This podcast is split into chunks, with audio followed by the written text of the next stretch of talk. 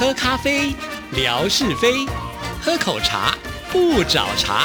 身心放轻松，烦恼自然空。央广即时通，互动更畅通。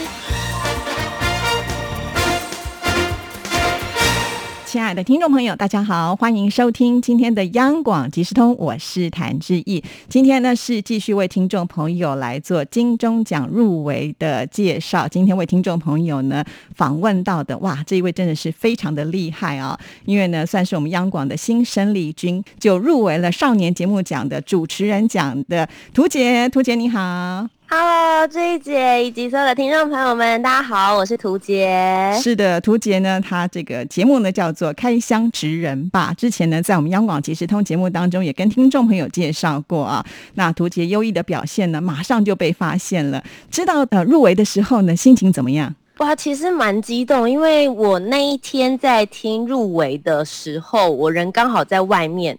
出公差，所以我没有时间一一的听。所以一开始知道这个消息的时候，是我朋友就剖了那个文章，然后还有他的一些贴图，告诉我说：“学姐学姐，你入围了。”然后我想说什么？这一节刚好提到说，今年是我首年来到央广，然后第一年就能够被评审青睐。但其实我前两年也有投广播金钟奖，然后都是共估奖。嗯，所以我今年也保持了这种佛系的心态，就觉得好，我节目做好了，作品交出去了，接下来就是尽人事。听凭审命的概念，所以没有想太多，所以央广是你的幸运地喽。没错，真的，而且其实我觉得很开心的是。开箱职人爸的这个节目企划，其实我放在心里想蛮久的，但我之前一直没有机会，不论是在别的电台或者是在提企划的时候，做出它来这样子。那今年的话，真的是我觉得央广给我一个很自由的角度，他们一开始就问我说：“哎，究竟要做一些什么样的内容？你可以自己提出你的 idea，然后只要你可以做得到。”那就是我们在节目当中都会尽量给你 support，所以我就真的把它实现出来，然后去运作。中间其实也受到很多就是电台的，不论是长官啊，或者是同事，像是呃慧芳姐、品贝，然后还有呃静君姐，所以其实大家都帮我很多忙，而且还。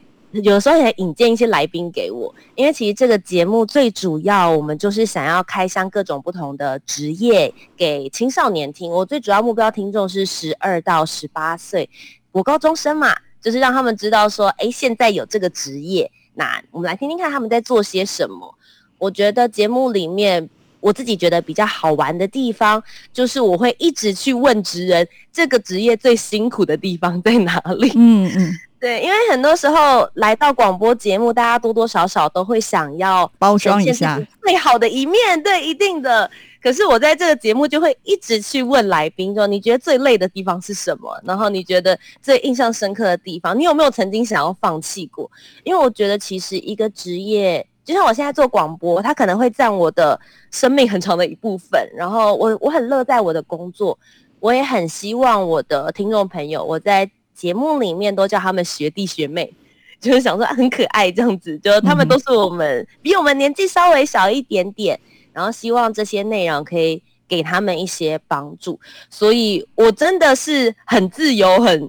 尽量的再去做我自己想要做的东西，然后我觉得央广真的没有给我太多的限制，在这一点我真的觉得很感谢。对啊，因为我觉得这个人生的未来有的时候真的很难说啊。就像图姐以前在念书的时候，哪知道还有所谓的这个 YouTuber，对不对？嗯，真的。就你没有想到你做的这么的成功。这一节其实提到这件事情，我自己也还蛮感动。是，嗯，入围广播金钟奖对我蛮重要的一个意义。其实我本身在大学就是学广播出身的。呃，我大学毕业之后，其实很想做广播，可是其实在这个业界里面，缺没有那么好找，尤其是大部分可能开的都是比较偏向行政缺，你不是一进电台你就可以直接开始做节目，所以我在一开始找工作的前一两年的时候，一直很失意，就是我一直找不到电台主持的这个工作。所以后来我就把这个梦想放在心里，我就开始先做其他的，就是像展场主持、记者会或是发表会。陆陆续续大概做了七年左右的时间之后，我才有第一个参加广播主持的机会，然后走到今年就是第三年的时间，有机会来到央广，我才突然觉得说，哇，其实广播金钟奖在我大学时候的时候是一个很遥远的梦想。他对我来说，就是就像这一节来我们学校演讲，然后我们就会觉得哇，就是闪闪发亮的人呢，那个是我们接近不了的前辈，所以对我来说，到现在还是很不真实。也许因为这一节真的是入围，然后得奖金金钟奖很多次，可能对您来说，这个肯定对你来讲是一个持续做好节目的动力。可是对我来说，因为真的都是第一次，所以对我来说，我觉得什么事情。都好新鲜，然后也非常非常激动。对呀，其实呃，我觉得涂杰在之前志毅在访问的时候，就觉得哇，他一定是非常的有机会啊。果然呢，这次呢就已经展露出来他的实力了。而且我觉得涂杰最棒的就是，因为他是一个 YouTuber 嘛，哈，所以绝对不是只有呢声音出现在大家的呃面前。事实上呢，呃，知道自己入围之后呢，他已经开始去选礼服了，对不对？而且还让这些网友们可以票选。哇，我看了以后，我都觉得。你干脆换九次的服装上去算，因为每件真的都好好看哦！哇，真的是好厉害。就是呃，因为大家想说要去金钟奖嘛，第一件事情当然是很开心。结果下一秒钟之后就开始想怎么办？我要穿什么？是说这一节你历年来你都是怎么挑衣服的呀？我就我也很好奇，我就上网先去找看看，就是有没有什么适合的，然后再去看这样子。但那你会有颜色的挑选或是搭配之类的？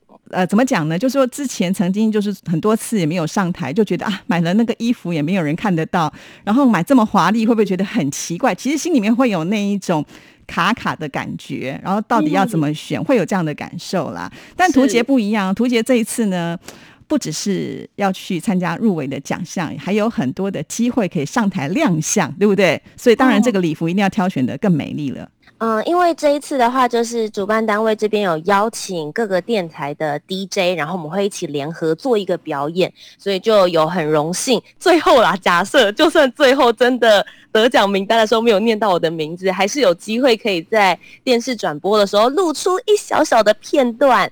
所以就是听众朋友们也可以期待一下，无论如何，就是今年五六的金钟奖，我都一定会站上舞台让大家看一下我，然后我的名字也会会亮一下相。是好，那我们金钟奖的颁奖典礼是在九月二十五号的呃晚上七点钟开始啊。那我们的听众朋友呢，其实透过网络也一定都可以看得到，所以一定要锁定哦啊！不管是我们央广的主持人上台去领奖啦，或者是图杰呢，不管怎么样也一定会上台的哈。所以大家可以看看他的这个表现。那至于什么样的内容，我们现在当然要卖一个关子，就让我们的听众朋友呢，在当天自己来享受一下那个惊喜啊。